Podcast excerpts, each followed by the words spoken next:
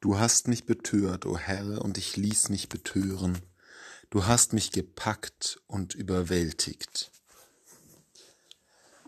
Jeremia, der Mann der starken Worte, spricht hier davon, wie Gott ihn beruft, wie Gott ihn in seinen Dienst nimmt. Betört und überwältigt ist er. Wir sind selten in einer Situation, wo wir unser Verhältnis zu Gott so empfinden würden.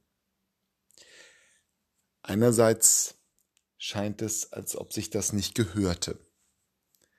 Es muss eine ehrfürchtige Beziehung sein, die keinen Raum lässt für solche Emotionsausbrüche.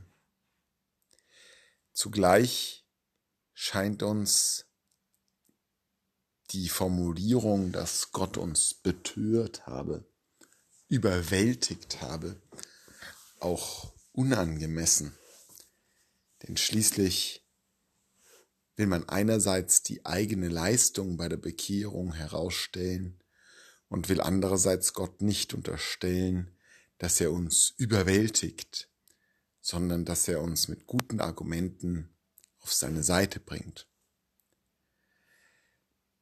Diese distanzierte Form der Beziehung zu Gott ist nachvollziehbar, weil der Ewige, der Gewaltige eine solche Macht zeigen kann, dass man durch eine gewisse Distanziertheit lieber einen Abstand und eine Distanz schafft zu ihm.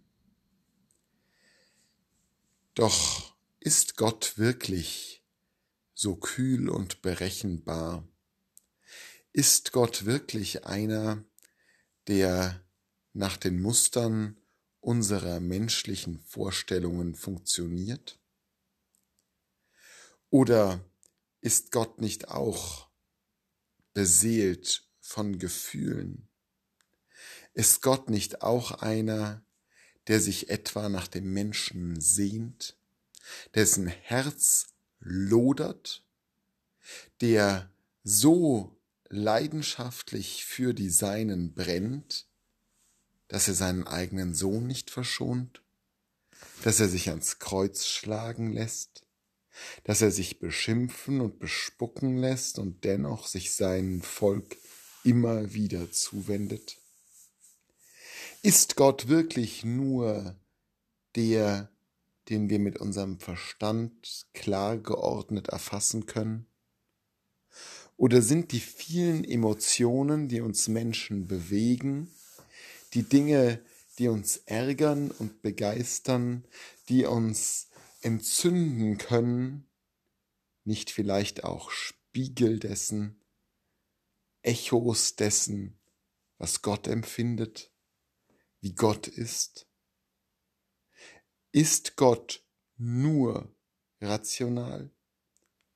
Oder ist Gott auch zu einem erheblichen Teil Gefühl?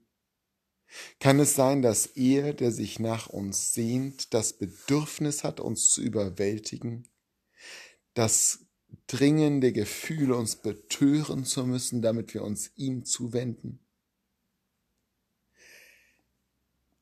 Oder sind diese Worte nur Vorstellungen unserer menschlichen Imagination? Und Gott ist viel erhabener als unsere Gefühle und als unser Verstand, viel ferner. Wir wissen es nicht. Was wir wissen durch die Verkündigung des Evangeliums, ist, dass Jesus, der Sohn Gottes, überwältigt war von Gefühlen, von Zorn, von Liebe, von Verbitterung, Angst und Freude.